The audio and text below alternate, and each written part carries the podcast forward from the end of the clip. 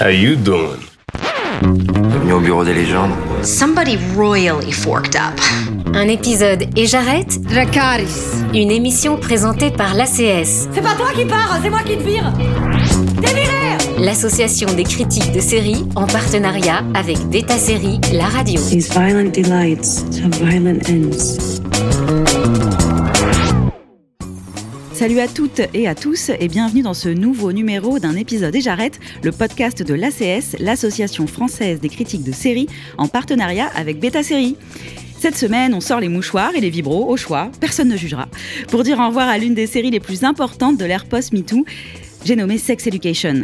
La saison 4, mise en ligne sur Netflix le 21 septembre dernier, a-t-elle été à la hauteur de cette série acclamée par la critique et le public? Quel héritage laisse derrière elle la comédie de Laurie Nunn sur l'intimité sexuelle? Je m'appelle Marion Litté et je suis journaliste indépendante, notamment pour Mademoiselle, et je suis en compagnie de Delphine Rivet, journaliste série chez Combini. Salut Delphine Salut Marion. Et Florian Kess, journaliste culture chez Tétu. Hello Flo Salut Marion. Call in and tell me your problems. There was another sex therapist on campus. Otis.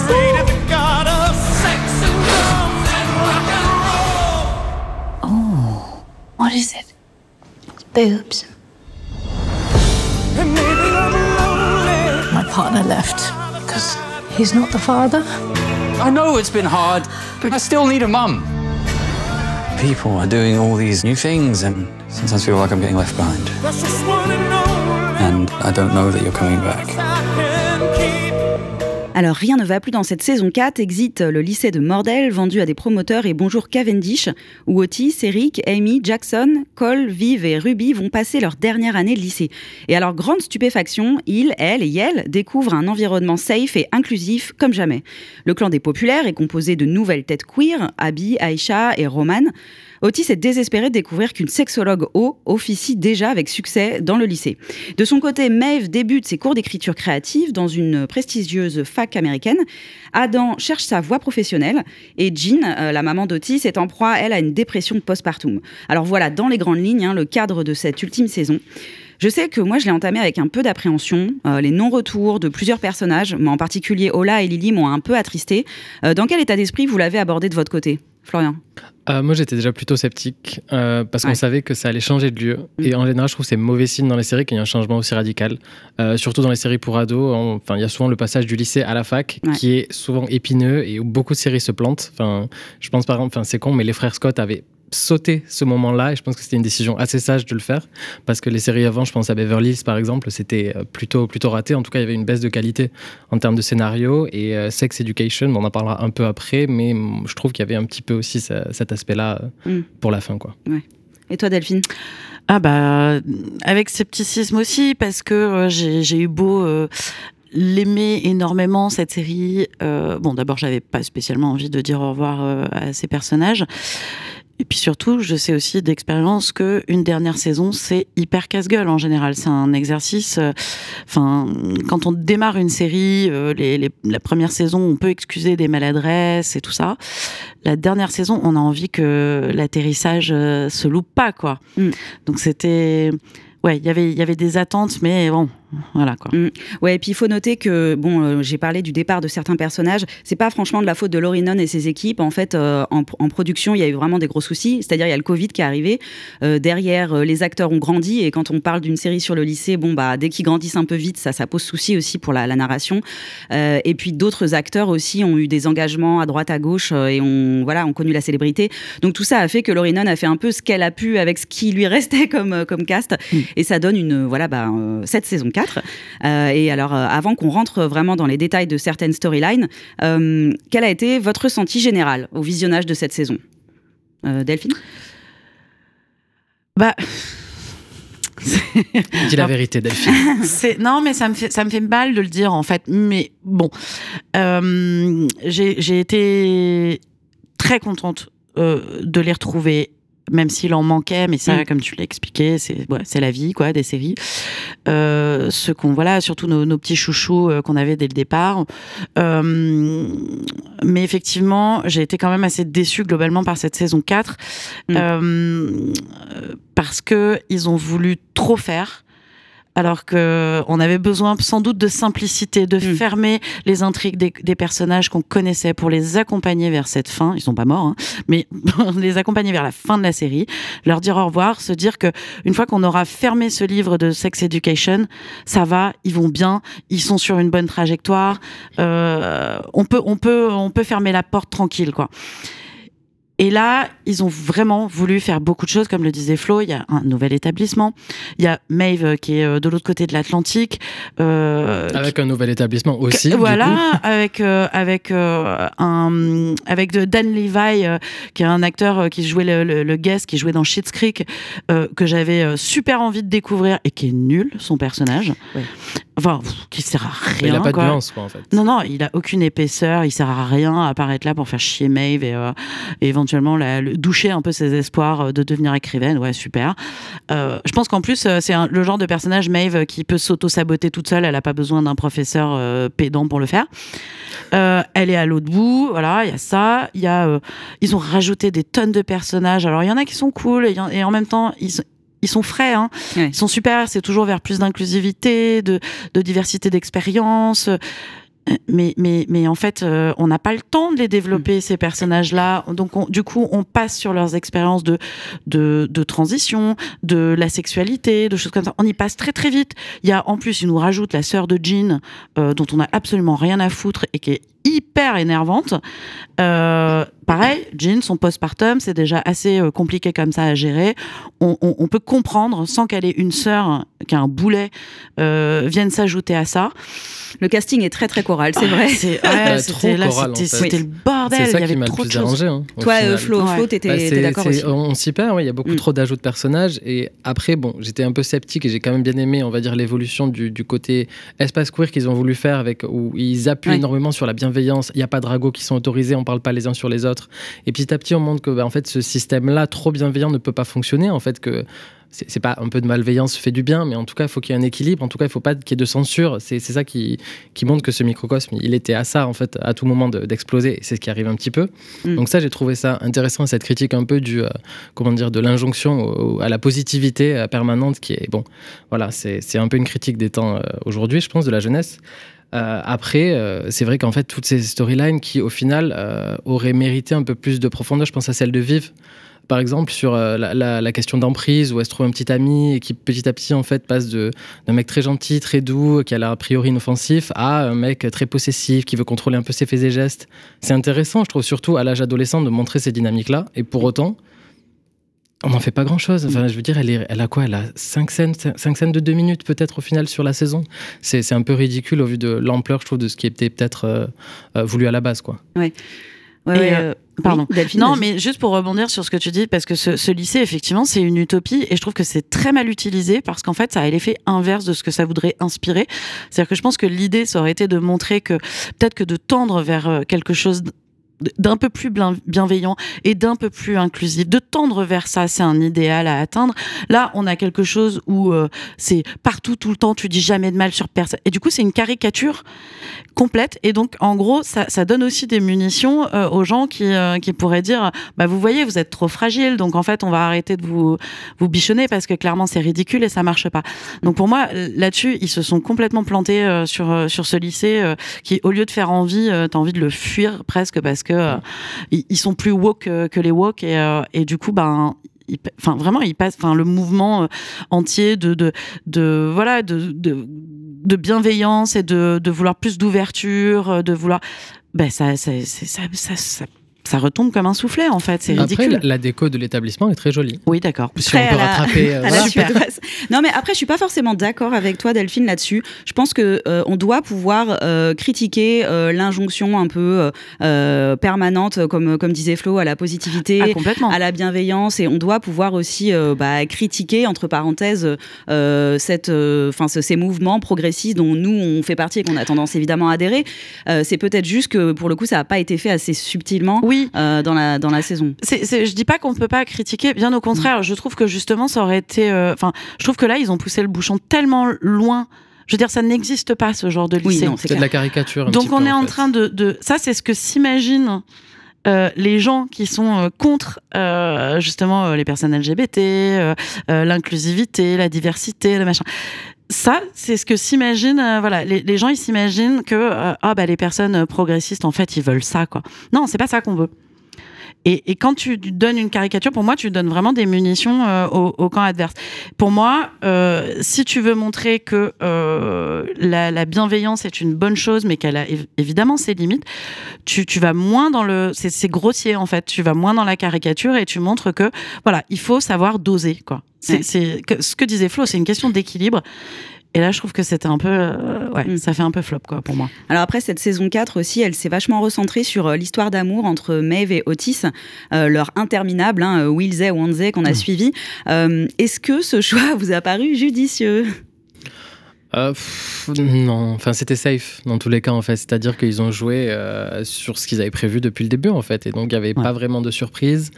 Euh, je pense que envoyer Maeve de l'autre côté, ça aurait été justement l'occasion peut-être de les éloigner, de les amener vers des directions euh, totalement différentes et qui auraient pu nous surprendre pour la fin, parce que oui, quand on a une fin de série, je pense qu'on a envie un peu de, réconfort et que ça aille vers euh, bah, la direction qui nous ferait plaisir à nous. Mais c'est aussi audacieux de partir dans des directions qu'on n'aurait pas pu anticiper et de montrer que, bah oui, enfin, je veux dire, la série n'est pas régie par les fans, en fait. Et pour moi, j'avais un peu l'impression de voir par moment une fanfiction, en fait, quand on voit. Ah, En fait, ils finissent quand même pas ensemble. hein, Ils finissent pas euh, ensemble. Oh, pardon, on aurait dû dire spoiler avant de dire ça. Ils finissent pas ensemble, c'est vrai, mais euh, on- on va dire que c'est quand même leur histoire qui prime. Alors que Mm. je trouve qu'en saison 3, pour le coup, Otis et Ruby, j'étais assez sceptique de ce développement, mais les acteurs et l'alchimie qu'il y avait entre les deux, Ouais. ils arrivaient à nous faire, à nous vendre en fait cette histoire-là. Et euh, bon, elle est toujours un petit peu présente, on va dire, en filigrane dans la saison 4, mais ils en font pas grand-chose. Et euh, voilà, j'étais un petit peu euh, peut-être déçu de ça, parce qu'en fait, c'était aussi audacieux en fait, d'introduire cette histoire en saison 3 et de la poursuivre en saison 4 et de, de se dire, bah ouais, en fait, une série aussi, ça peut changer radicalement de, de trajectoire et ça peut fonctionner. Oui, il y a des couples qui se révèlent en fait. Moi, je pense à Dawson. Joe, c'était censé être Joey et Dawson, et il y a Pacey dire, qui on a- n'avait pas mentionné Dawson encore Ça dans cet épisode. Il y a Pacey qui arrive au milieu. Le truc, c'est qu'on voit en une seule scène, je trouve, dans, dans la saison 4, il y a une seule scène un peu d'intimité entre, euh, entre Otis et Ruby, Ouais. euh, où en fait Otis va voir Ruby euh, pour se faire plaindre, puis finalement il reste, etc. Et finalement ils dorment un peu ensemble, enfin ils s'endorment. Mhm. Et en fait c'est super mignon et ça montre que c'était là qu'il fallait aller, en fait. Parce que ça, c'est on a envie de voir. euh, Cette scène Il y avait a- y a un plus truc authentique, que oui, voilà. euh, toutes les scènes que pouvaient avoir Maeve et les discussions entre Maeve et, et Otis cette saison, en fait, je trouve. Ah mais di- enfin disons-le carrément. hein, euh, pour moi, Otis et Maeve, c'est le couple le plus boring de la série. Oui, Et c'est le problème, c'est que c'est aussi son, son ancrage en Ouais. fait, son vraiment genre son chip principal, c'est Otis et Maeve. Mais au secours. il aurait quoi. fallu l'abandonner. J'en ai vu mille fois des, Mm. des, des amourettes euh, comme ça. euh, J'ai j'ai vu ça mille fois. Ils ont beau tourner ça dans tous les sens, euh, l'éloigner, la faire revenir, la machin. Enfin, c'est chiant. À Mais- chaque fois, tu sais, il y a des obstacles. Bah oui, mais elle peut pas. Oh J'ai quand même envie de dire qu'il y a un autre chip aussi, c'était Adam et Eric. Et moi, je suis content qu'on les ait enfin séparés parce que je- ça me saoulait que depuis le début, voilà, qu'on mette un peu sur un piédestal cette histoire-là de euh, faut tomber in love de son bully, enfin de celui qui te Oui. harcèle, que en fait, bah, il y, a, il y a un bon fond derrière et tout ça. J'ai envie de dire oui, d'accord, mais qu'il va- qu'il aille faire sa thérapie dans son coin Ouais. et l'autre personne qui le laisse tranquille et qui puisse, bah, là, comme ce qui se passe en saison 4 où Eric, il a un peu ce, ce glow-up, on va dire qu'il arrive à, à trouver une communauté queer comme lui, à, vivre en fait tout simplement son, son identité, euh, sans le poids de Adam derrière qui, lui, n'est pas sûr de ce qu'il veut, euh, est en conflit interne, euh, et même avec ses parents, enfin, il y a tout ça. Adam, il fallait qu'il se trouve en fait. Il fallait qu'il se trouve. Voilà. Ils, ils le font aussi en saison 4. Ils l'ont écarté aussi, hein, Voilà, Adam. Il est quand même aussi euh, bien, bien de côté. Mais ça, je pense que c'était assez judicieux en termes Mais du oui. message que ça envoie, je pense, euh, par rapport aux relations, en fait, bon, là, homosexuelles, mais qui peuvent. euh, Oui, mais ça, c'est vrai que c'est quelque chose qui marche au moins dans une saison 4, euh, voilà, qu'on qu'on estime, nous, on voit bien, tout- on est un peu d'accord tous les trois, un peu bancal. En revanche, par exemple, la trajectoire d'Eric, je trouve, est Ah ouais. assez bien tenue. Bon, l'acteur est génialissime, Ouais. évidemment, euh, donc ça aide, et c'est aussi vraiment le cœur un peu de Sex Education, euh, Eric. Euh, mais je trouve que ce- toute cette recherche de, euh, de réconcilier sa religion avec sa queerness, c'est assez, euh, c'est assez bien fait. Et c'est peu traité en fait dans les séries quand même de manière générale, donc c'était assez audacieux je trouve de, de partir avec cette storyline là pour le final quoi. C'était super inattendu parce que c'était un petit peu évoqué quand même euh, quand on voit un peu sa, sa Oui, sa famille, famille, ses origines euh, au fil de la série, mais ça restait, on restait quand même très timide sur ces questions. Et là, finalement, euh, on a l'impression de briser, euh, et elle en a brisé beaucoup des tabous, hein, Sex Education, mais là, on a l'impression de, de briser un tabou et de voir qu'en fait, bah, pour lui, il suffisait juste effectivement qu'il trouve aussi sa communauté parce que c'est conciliable en fait. On a tendance à vouloir mettre ces, ces choses-là euh, séparément, l'homosexualité d'Eric et sa religion, ses origines. Et en fait, non, c'est conciliable. Et c'est, je trouve ça, euh, pour le coup, ça, c'est un signe aussi de, de voilà, d'espoir que la série nous envoie. Euh, et, et d'ailleurs, enfin, Adam aussi, hein, pour moi, c'est un, il a une trajectoire euh, d'espoir aussi parce que, bah, il a besoin de faire ce chemin-là. Il a besoin de se prendre des, des portes dans la gueule et de chialer euh, par moments. Il a besoin de, de retrouver. Un semblant de relation avec son père, parce que lui aussi, hein, il s'en est pris un peu plein la gueule avec son père, euh, et aussi de réaffirmer euh, sa bisexualité, parce que jusqu'à présent, on n'en était pas complètement sûr. Il avait un crush sur Eric, donc on se disait, ok, il est gay. Euh, ah, et du coup, du coup, ça aussi, c'était important. Mais, euh, mais Eric, de toute façon, pour revenir à lui, euh, pour moi, ça, c'est le personnage de Sex Education. C'est euh, autant Otis a pu. Il est, il est, il est mignon, hein, Otis, hein, mais je veux dire, euh, c'est pas. Enfin, ok, son, son expérience est peut-être plus, et je mets des gros guillemets, universelle. Euh, vous les voyez pas, mais j'ai mis des gros guillemets. Euh, mais, mais, mais Otis, c'est le, c'est le plus touchant, c'est le plus, le plus Eric, tu intéressant. veux dire Euh. Eric, pardon, oui. mais depuis le début, en vrai, Eric, je voulais l'appeler Otis. Je trouve que ce prénom lui va super bien. Mais bon, bref. Euh, donc, Après, leur relation amicale entre les deux, Oui, il y a une ça, petite répétition parce qu'on les revoit un petit peu euh, voilà, par rapport Oui, à mais- une précédente saison où ils s'étaient Mhm. déjà engueulés. Mais par contre, de montrer voilà, une amitié comme ça entre euh, un, un jeune garçon hétéro et un, Et et Eric, un il mec est- gay, je trouve ça Eric, assez, rare et cool. Quoi. Ouais, Mm. mais Eric, il est finalement, je trouve qu'il a, il a souvent fait défaut en fait. Euh, ah, je vais y arriver. Otis a souvent fait défaut à Eric. Je trouve qu'il a pas toujours été un, un très bon ami. Euh, alors que lui, enfin voilà, et, euh, Otis, il traversait, ok, des fois des petites peines de cœur, il avait des doutes, là là, c'est dur l'adolescent. Eric, il traversait des, des, des vraies crises existentielles, quoi, quand même, où il aurait voulu que son ami soit là, mais non, son ami, il était trop occupé à dire, oh là là, mais Mev, elle m'aime pas, elle est loin, machin. Donc je lui en veux pour ça. D'accord. Bah, tant qu'on parle d'Otis, on va écouter un deuxième extrait de cette saison 4. Hi, I'm Otis Milburn, and I am incredibly awkward, and I struggle with public speaking. And I am also a bit of a mess. I didn't kiss anyone until I was 16 years old, and I've had problems wanking and fingering. I suffer from anxiety, and I feel misunderstood a lot of the time. I've had my heart broken by people I like, and I've hurt people who like me. So, I am a mess. But I think all teenagers are, and I think that's why it's so important that we can talk. Just send her your dick. Just send it. Root to tip.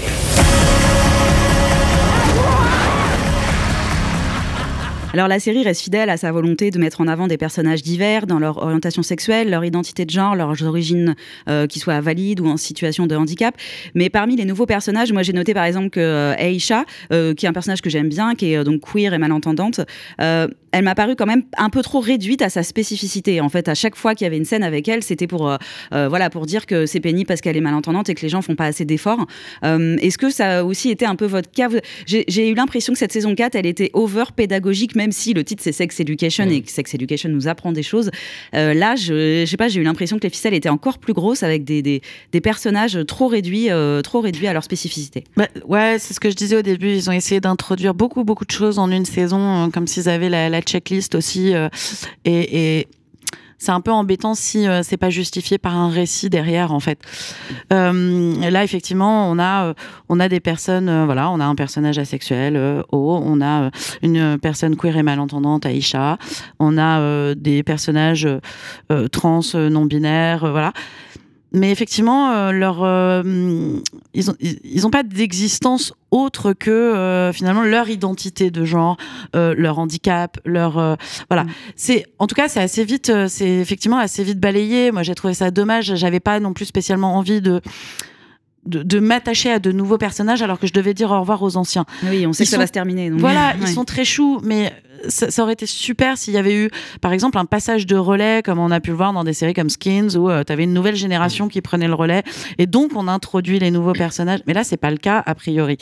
Donc c'est, ouais, moi je trouve ça, je trouve ça un peu dommage, quoi. Ça fait un peu checklist. euh. Bah, ça se ressentait plus que les premières saisons. Par exemple, Ola et Lily, bon, qui ne sont pas là dans cette, euh, ce club de fin. Les. Euh, on les a connues avant qu'elles soient, avant, avant qu'elles aient par exemple leur étiquette queer un petit peu Oui. qui soit posée dessus. En fait, c'est-à-dire qu'elles avaient déjà une personnalité, euh, euh, notamment Lily qui était un peu l'exubérante avec ses petits délires un petit peu étranges. Voilà, ça c'était déjà, c'est, on va dire, c'est une caractérisation quand même qui est là qui existe.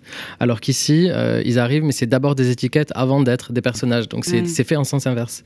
Et euh, j'ai l'impression que plus que jamais, en tout cas cette saison, on était plus sur une repré- représentation qui était performative, qui était plus là pour dire regardez, on vous a mis, vous êtes là, vous êtes représenté. Alors que Ouais. c'est un peu décevant. Après, c'est pas inutile non plus, c'est pas quelque chose sur lequel il faut cracher, je pense. Non, mais de Sex Education, je pense qu'on on attendait juste davantage. Ouais, Ouais, c'est juste que ça a été mal fait ça. et mal amené, mais effectivement, c'est des discussions qui auraient été nécessaires C'est ça, ouais. et qui auraient réclamé sans doute plus de place, plus d'espace. Peut-être sur trois saisons. En fait, pour moi, ces personnages-là, ils auraient dû arriver au compte-goutte sur davantage Bah avec ouais. une nouvelle génération, Ouais, par une exemple. nouvelle génération. À la Skins, quelque chose comme ça. Il y a ouais. encore plein de thèmes hein, Oui, qu'elle aurait pu explorer. Et c'est vrai que Laurie Nunn, pour l'avoir interviewée, est très très sensible euh, à la représentation. C'est quelque chose de très très important pour elle.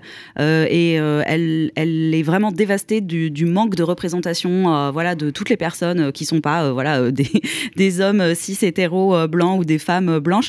Et c'était voilà, c'est quelque chose qu'elle voulait vraiment voilà, mettre en avant dans sa série. Et du coup, bah là, elle est peut-être un peu tombée, tombée dans, dans l'écueil de, de la checklist, comme tu dis, Delphine. Bon, parmi les sujets importants, il y en a beaucoup hein, qui sont abordés dans cette saison. Euh, donc, on a la dépression postpartum, le deuil, le rapport des personnes queer à la religion, on en a parlé, la sexualité, l'emprise. La liste n'est pas exhaustive. Alors, euh, moi, personnellement, j'ai apprécié la trajectoire d'Amy, on n'en a pas encore parlé, mais euh, donc qui gère son traumatisme. Et ça montre que la série, elle a de la mémoire parce que donc cette agression sexuelle qu'elle a subie, Amy, c'était en saison 2 dans un bus. Et en fait, vraiment, ça, ne, elle n'est pas réduite à ça. Amy, elle fait d'autres choses dans sa vie, mais quand même, c'est quelque chose qui revient régulièrement parce que ben, c'est dur de surmonter un traumatisme. Et là, euh, elle, comment, elle continue à, le, voilà, euh, à se le réapproprier en découvrant le pouvoir de la photographie. Donc, j'ai trouvé ça assez cool. Euh, vous, est-ce que vous avez un thème ou un personnage qui vous a plus particulièrement marqué cette saison? Bah, en vrai, moi, j'aurais répondu aussi Amy, Ah, et- parce que c'est intéressant ce que tu soulignes, parce que c'est vrai que dans les séries pour ados, historiquement, quand même, c'est déjà arrivé les, les, les storylines de, Oui. de violences sexuelles ou Oui. d'agressions sexuelles. Je pense qu'il y a le premier Beverly Hills, il y a eu le, le, le- le remake aussi, pareil, il y a eu ce traitement-là, Gossip Girl, il y a eu ça aussi. Et en fait, j'ai l'impression que soit le viol, il est minimisé, soit il est traité, mais c'est vraiment une intrigue qui est euh, cloisonnée en fait sur, euh, par exemple, un arc narratif précis ou une saison précise. Et à partir de là, après, ça n'a pas existé et la psychologie du personnage n'est pas impactée Mm. par ça. Ce qui euh, un ne reflète Ouais. pas du tout la réalité en fait quand on parle à des personnes victimes de violences sexuelles. Donc ça, c'était un peu embêtant. Et là, je- dans Sex Education, je me suis dit, ah, ils en ont fait quelque chose. Et je trouve qu'en plus de montrer que, euh, que comment dire, ça n'entraîne pas forcément euh, que, du, que du trauma, que ça s'arrête pas au trauma, en tout cas qu'on peut faire quelque chose de ce trauma et le transformer. Là, ici, elle, c'est avec une performance artistique. Je trouvais que c'était un beau message à envoyer euh, bah, aux personnes qui ont été victimes de, de ce genre de traitement-là. Mm. Euh, après, si je dois parler vraiment juste avec l'affect très personnel, Oui, euh, moi, ça a été Ruby, euh, qu'on a peu vu quand même cette saison. Enfin, on l'a vu, mais euh, qui n'a pas été non plus hyper creusé. C'est vrai. ouais. Euh, bon, il y a eu sa rivalité avec la nouvelle sexothérapeute de, de l'établissement, O, qui l'avait bully du coup par le passé. Enfin bref, toute une intrigue bon, que j'ai trouvé un peu. On aurait pu s'en passer, on va dire. Mm. Enfin, les flashbacks qui étaient là, c'était un petit peu redondant, je trouvais. Limite, on aurait dû les laisser pour d'autres storylines, peut-être, la place qu'ils prenaient. Euh, mais j'ai quand même aimé en fait comment ils ont traité sa, sa, sa rupture en fait avec, euh, avec Otis, où euh, on voit qu'elle a du mal à passer à autre chose, qu'elle, elle aurait peut-être redonné une chance à cette relation. Et quand elle comprend qu'en fait, euh, elle peut pas conserver une amitié avec lui et qu'elle décide dans le final de rompre tout lien avec lui, de dire bah non en fait une amitié c'est pas possible. Bah, J'ai Mm. trouvé ça aussi fort et c'est aussi par exemple une scène qu'on voit pas qui paraît ano- anodine, mais je trouve c'est un beau message aussi à envoyer pour euh, bah, quand on est sur une fin de relation et qu'il faut passer à autre chose. Elle mérite tellement mieux en plus. Mais oui, l'actrice était Pauvre incroyable, elle s'est révélée vraiment en saison 3 en fait quand ils ont décidé de la d'en faire enfin un personnage principal, je me suis dit, ah enfin putain deux saisons qu'on attendait. Peut-être qu'on va lui consacrer elle aussi une saison de Bridgerton. euh, Ah qui sait. hein, parce qu'elles atterrissent toutes là-bas. Et toi, Delphine, alors, est-ce qu'il y a une, une storyline ou un personnage de la saison 4 dont tu as envie de, voilà, de, de nous parler parmi les 27 000 storylines de cette saison alors, 4 pff, ouais, ça va pas être très, très original, mais Mm. alors j'ai évidemment euh, beaucoup aimé euh, Amy parce que c'est un, personnage et l'actrice que je trouve absolument euh, craquante.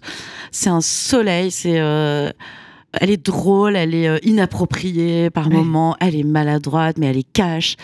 Je, mais c'est juste en fait ce personnage que j'adore et effectivement euh, je trouve ça bien de de pas avoir lâché non plus cette euh, bon c'est bon t'as as géré ton trauma allez hop on passe à autre chose. Euh, même si elle au début le, ne le réalisait pas complètement d'ailleurs ce qui ce qui lui était arrivé je me souviens c'était vraiment ses copines qui lui disaient mais en fait ce que t'as subi euh, c'est grave. Mm. euh, et c'est là qu'elle a commencé à processer son truc. Et, et comme c'est quelqu'un de très très solaire et très joyeux et très un peu un peu comme ça, tête en l'air, euh, tout ça. euh, je pense que euh, elle avait réussi à nous convaincre que qu'elle était passée à autre chose et que euh, no big deal, allez hop, on avance. Et en fait, elle-même, elle, euh, elle, elle est surprise en fait de, de réaliser que il y a peut-être encore des, des, des verrous à faire sauter. Euh, donc ouais, ouais, Amy évidemment. Mais mais moi j'ai été vraiment, euh, enfin voilà, j'en ai déjà parlé tout à l'heure, mais j'ai été vraiment super touchée par par le parcours d'Eric depuis le début et, et en particulier cette saison parce que ça m'a vraiment étonnée en fait qu'ils aillent là. Euh, parce que c'est pas si évident que ça. On sait que ça peut être très très touchy. Euh, que voilà, a priori, les sujets, euh, les questions queer et, la religion, bah voilà, on sait que c'est compliqué, hein, c'est une réalité. Et, je trouve ça très beau en fait ces, questionnements. Moi, je suis quelqu'un qui est pas du tout spirituel, mais mais j'ai trouvé lui son cheminement à lui très très beau. Pour moi, Eric, c'est un personnage qui est hyper pur. Qui me, je sais pas, qui me touche énormément alors qu'on a absolument rien en commun. Mais, euh, mais voilà, c'est ça aussi la, la, la force de, de bah, des séries aussi, hein, et d'une série bien écrite, c'est ça, c'est de nous faire euh, entrer, mais en totale empathie avec des, des personnages qui, qui sont aux antipodes de, de, de nous. Et, euh, et moi, voilà, Eric, c'est mon chouchou absolu. Et vraiment, cette saison 4, euh, euh, voilà, moi, je pourrais repartir sur 5 saisons euh, sur lui, en fait. Alors, euh, les adieux de Sex Education sont un peu doux amers. hein. On sent avec cette saison aussi, j'ai eu l'impression de sentir là, presque la nostalgie d'un temps révolu. Euh, alors, moi, j'ai envie de rembobiner un petit peu en 2019, hein, quand Sex Education débarque sur Netflix avec tous ces personnages qu'on a appris à aimer, qui étaient drôles, euh, ornis, euh, avec ces, ces dialogues super et cet esprit très sex positive. Alors, en misant sur l'écoute, la bienveillance et la diversité des expériences sexuelles aussi, la série a vraiment fait souffler un vent de fraîcheur sur un sujet qui est ultra sensible, hein, l'éducation sexuelle dans les lycées, un peu partout et aux États-Unis en particulier aussi. Alors, question un peu vague mais indispensable, il faut faire un peu le bilan. Qu'est-ce qu'on va retenir de, Sex Education? C'est quoi un peu son héritage, euh, Flo? Hum, moi, je pense déjà, on va retenir c'est bah, la représentation, ce qu'on dit depuis le début, en fait, le fait Ouais. qu'on puisse euh, proposer autant de- d'identités diverses et variées dans une seule et même série, et en plus de réussir de faire de cette série un succès, en fait, parce que mine de rien, pas pour Netflix, c'est une de ces séries phares qui a le plus cartonné. Euh, déjà, le fait qu'elle ait duré quatre saisons euh, sur Netflix, c'est déjà preuve quand même que Netflix croyait en elle.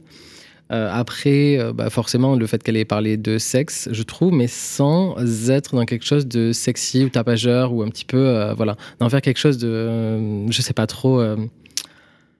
Bah, surtout qu'on parle d'adolescents et de corps c'est- C'est adolescents. ça, parce qu'en fait, je me dis, quand je pense aux scènes de sexe dans les séries pour ados en général, enfin, qu'il y a eu avant, par exemple, les années 2000, même début 2010, c'était toujours quelque chose un peu de événementialisé, on va dire, les rapports sexuels. C'était vraiment genre, Oh, regardez, ça y est, ils, ils franchissent le pas et ça devait être sexy, c'est c'est des, des sous-vêtements, enfin, des trucs qui, qui, qui ne sont pas, qui ne reflètent pas Oui, vraiment la de sexe de réalité. Gossip Girl. hein. Voilà, on, On s'en rappelle. Oh c'est ça. Non, mais je me rappelle Gossip Girl, quand même, ils avaient fait un événement du plat en trois entre, entre trois Oui. personnages. Donc c'était quand même un autre level. Alors Et que il là, filmait c'est- ça comme, comme du sexe de, de fantasme d'adulte, Oui, en fait, alors ça. que Ouais. Sex Education se met à portée d'adolescents. C'est ça. Et Et, y a- c'est pas sexy, justement, par moment. Je, je me rappelle, je crois que c'est en Non. saison 2 ou peut-être en saison 1, ils enchaînaient un montage où tout le monde, je crois, se, se touchait ou couchait ensemble, etc.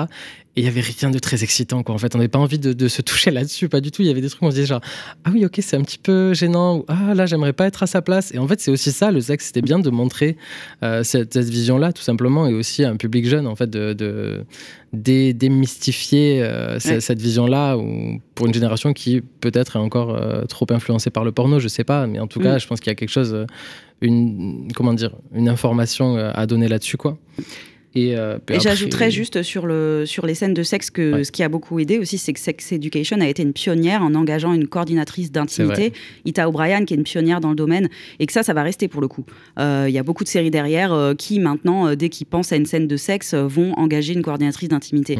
Et c'est ça aussi qui fait que les scènes de sexe sont si particulières dans Sex Education. Elles sont chorégraphiées en amont, les acteurs et les actrices savent ce qu'ils vont faire, ils savent pourquoi ils vont le faire, Mhm. et le, le regard n'est pas un regard fétichisant ou un fameux male gaze. Euh, c'est vraiment, euh, il y, a- il y a une histoire à raconter dans chaque euh, scène de sexe dans Sex Education. Mm, C'est vrai, c'est vrai, ouais. Euh, ouais, non, mais moi je la rapproche pas mal de, de Big Mouth en fait dans la dans la démarche Oh, wow. aussi. Pourquoi? Sexy, Big Mouth, ok. Bah ouais, parce que pour moi, en fait, Sex Education, euh, comme son nom l'indique, elle a un côté pédagogique, mais surtout, moi, je trouve que là où elle a vraiment réussi son coup, c'est euh, à faire en sorte qu'il n'y ait pas de questions cons. Euh, sur le sexe parce qu'on s'en pose tous et toutes en fait euh, à cet âge-là. Est-ce que je suis normale? Est-ce que je suis chelou? Euh, Est-ce que c'est normal si j'ai peur? Est-ce que il y a beaucoup le est-ce que c'est normal? Est-ce que c'est normal? On se demande si on si on est comme tout le monde et tout. Et en fait, Sex Education, elle te dit bah en fait, il y a pas de questions idiotes quoi. Et et on est on se pose tous des questions en fait et, euh, et c'est assez décomplexé à ce niveau-là et je trouve que si tu arrives à lever justement il y aura toujours des moments de honte et machin mais je veux dire si tu arrives à, lever le, tabou et la, honte euh, de ces questions-là et euh, de, voilà de ta propre exploration de, ton corps de celui de ton, ou ta partenaire machin et ben si t'as plus cette honte là, tu, kiffes vachement plus. Et aussi comme ça, ça permet de parler de consentement, euh, parce que c'est ça aussi la, la, honte quand elle pèse, c'est bah t'oses pas demander, euh, t'as peur euh, de passer pour la cruche ou le ou le couillon euh, qui, enfin. Et je trouve que là, elle a fait un, un, un, super job Sex Education et je la, je la rapproche de Big Mouse pour ça parce que Big Mouse, il y a un côté super euh, super ridicule et euh, et où on montre, euh, c'est pareil, hein, c'est des corps, bon c'est un dessin animé, mais c'est des corps de, de jeunes ados. Mm. bon là, on les voit à poil, on les voit parler à leur à leur vagin, à leur bite. Enfin, tu vois, donc c'est c'est absurde, mais du coup, ça rend le truc, c'est tellement drôle, et t'es tellement invité en gros avec ces personnages à à rigoler euh, là-dessus que ça, c'est pareil, ça enlève un peu de honte et tu te dis ah mais en fait il y a pas de question con euh, euh, sur les poils, sur ma première fois, sur et ça je trouve ça super parce que bah, bah ouais, ça enlève, ça enlève un poids et, je trouve que ben moi j'aurais bien aimé en fait, même plus que ça, j'aurais adoré avoir une une série comme ça, comme Sex Education, euh, bah, quand j'étais ado quoi. Mm. Et quand je découvrais ces choses là, et mon dieu, c'était terrifiant. mais ce qu'on va retenir aussi quand même, c'est que It's my vagina. It's voilà, my ça. vagina, mais c'est hyper important cette cette mais réplique. Oui. C'était c'est ça aussi que j'avais envie de vous dire peut-être. Enfin moi j'ai la sensation que Sex Education ça appartient aussi vraiment bizarre. C'est pas une série qui qui, est très temporellement marqué, pourtant esthétiquement, mmh. euh, c'est un truc un peu vintage. Euh, mais, mais par contre, dans le propos, on sent que c'est une série qui est ancrée dans un post-MeToo enfin moi, je, je sais pas si on pourrait refaire une série comme Sex Education aujourd'hui, cinq ans plus tard. J'ai vraiment l'impression en 2019, on a eu des scènes ultra fortes comme euh, It's My Vagina, on a eu euh, beaucoup de, de, de, de storylines autour euh, de la libération euh, de la parole, enfin de, de, l'expérience féminine, des, des, agressions sexuelles mm -hmm. ou des, des, agressions homophobes, de tout. Enfin, je sais pas. Qu'est-ce que vous en pensez? Est-ce que ce serait possible de refaire un, un voilà un Sex Education qui soit, enfin j'ai l'impression que c'est une réactivité aussi. Euh, la série a vraiment été euh, influencée par euh, ce mouvement euh, qu'on commence à regarder avec un peu de recul maintenant. Mais 2019, c'était deux ans après, donc c'était ouais. hyper récent. Je, non, mais je vois ce que tu veux dire. Je pense qu'il y avait effectivement un gros, gros travail de fond à faire sur ces questions que Sex Education a fait et que maintenant, aujourd'hui, finalement, si elle tourne la page, c'est que c'est un peu c'est acquis entre ouais. parenthèses ça l'est évidemment pas il y a encore il y aura toujours faudra toujours rabâcher les mêmes choses sur sur certains sujets mais mais en tout cas elle a vraiment déblayé le terrain quoi. C'est maintenant euh, voilà elle ferme la porte et elle fait ok moi j'ai fait le job maintenant. Mmh. euh, c'est bon. On a parlé on a mis les pieds dans le plat on a parlé des tabous on a eu l'air con en le faisant parfois. Euh, mais soyez soyez fiers n'ayez pas honte et voilà et ça c'est fait. Donc maintenant charge à charge aux, aux, prochaines séries qui voudront aborder les questions adolescentes aussi.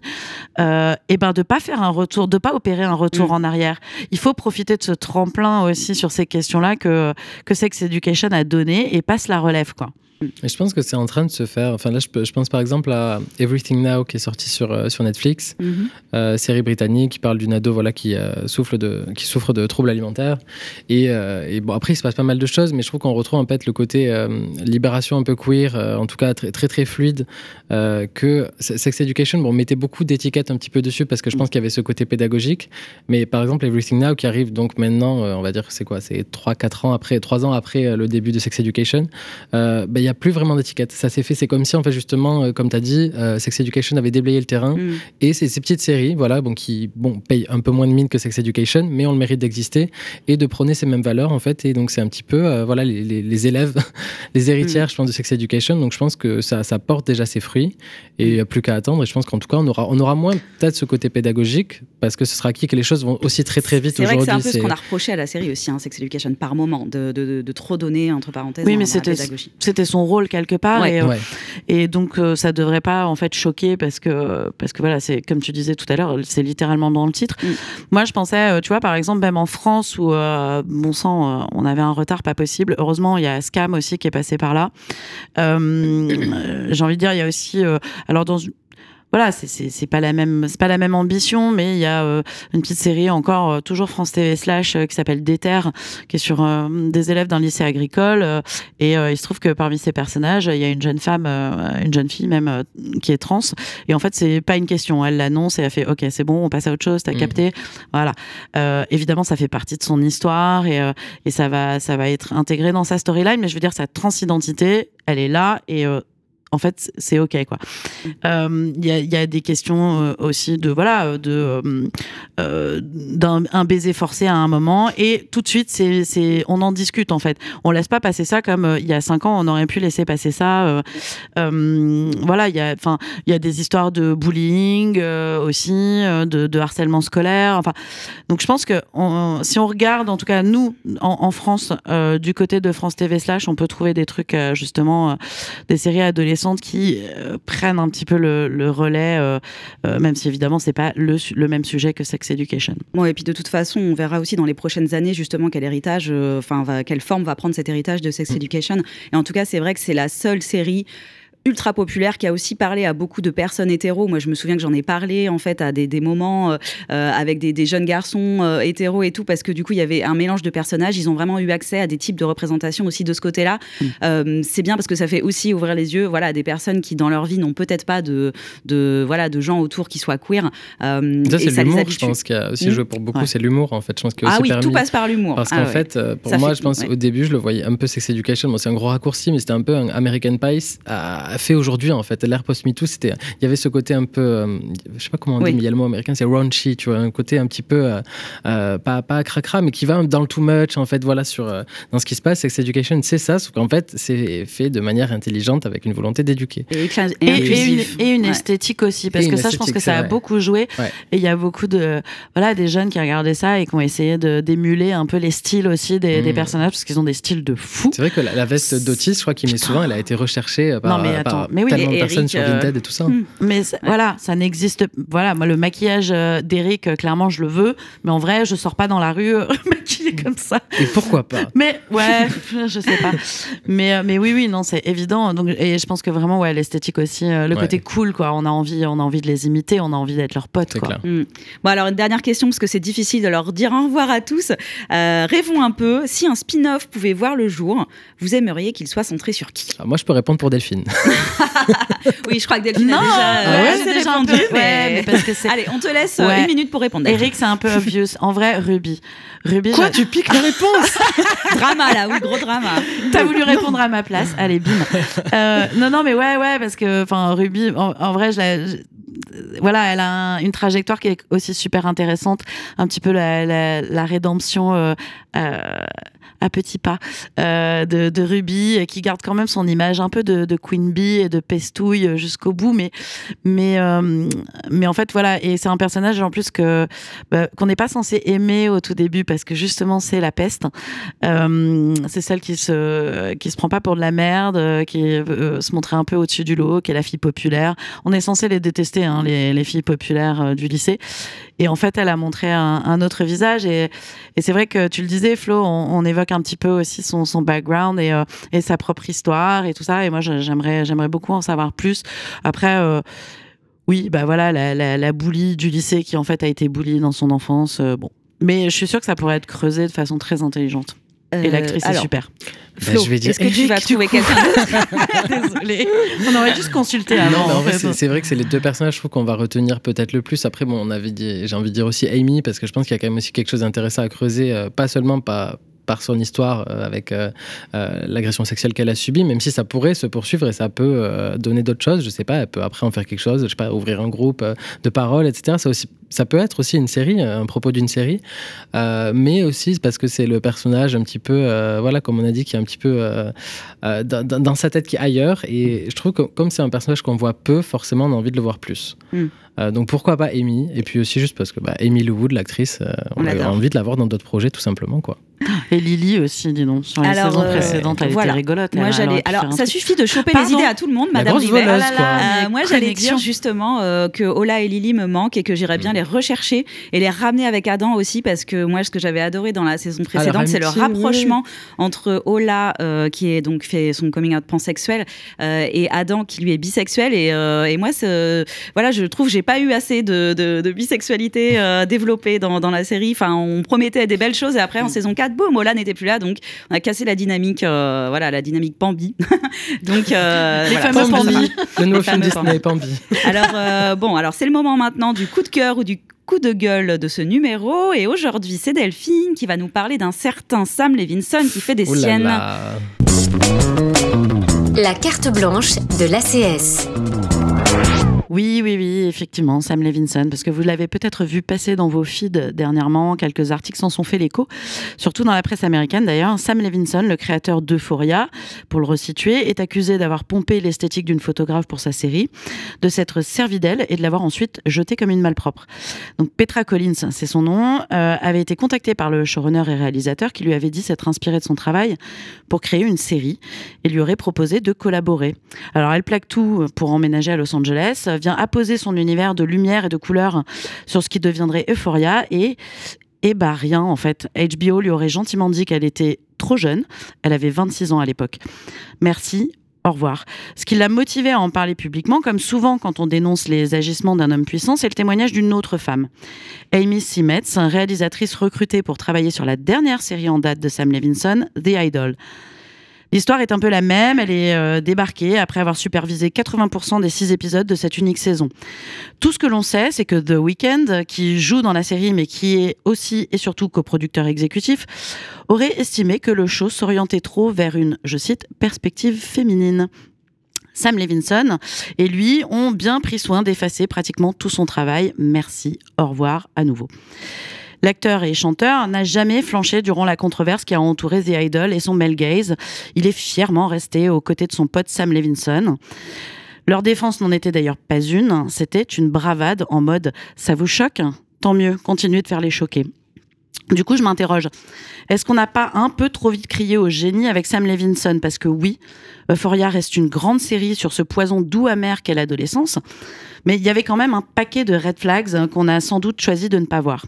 Entre les tensions avec Barbie Ferreira sur le plateau, les figurants et figurantes qui ont fait état d'un environnement de travail toxique et d'un Sam Levinson tyrannique, le male gaze qui dégueule de ces séries, l'exploitation viciée et vicieuse du corps de ces jeunes actrices et le fait d'utiliser ou carrément jeter à la poubelle le travail, euh, le travail créatif de collaboratrices, bah ouais, ça commence à faire beaucoup. Alors si ça, c'est le prix du génie, on devrait collectivement se mettre d'accord sur le fait que ça n'en vaut vraiment pas la peine.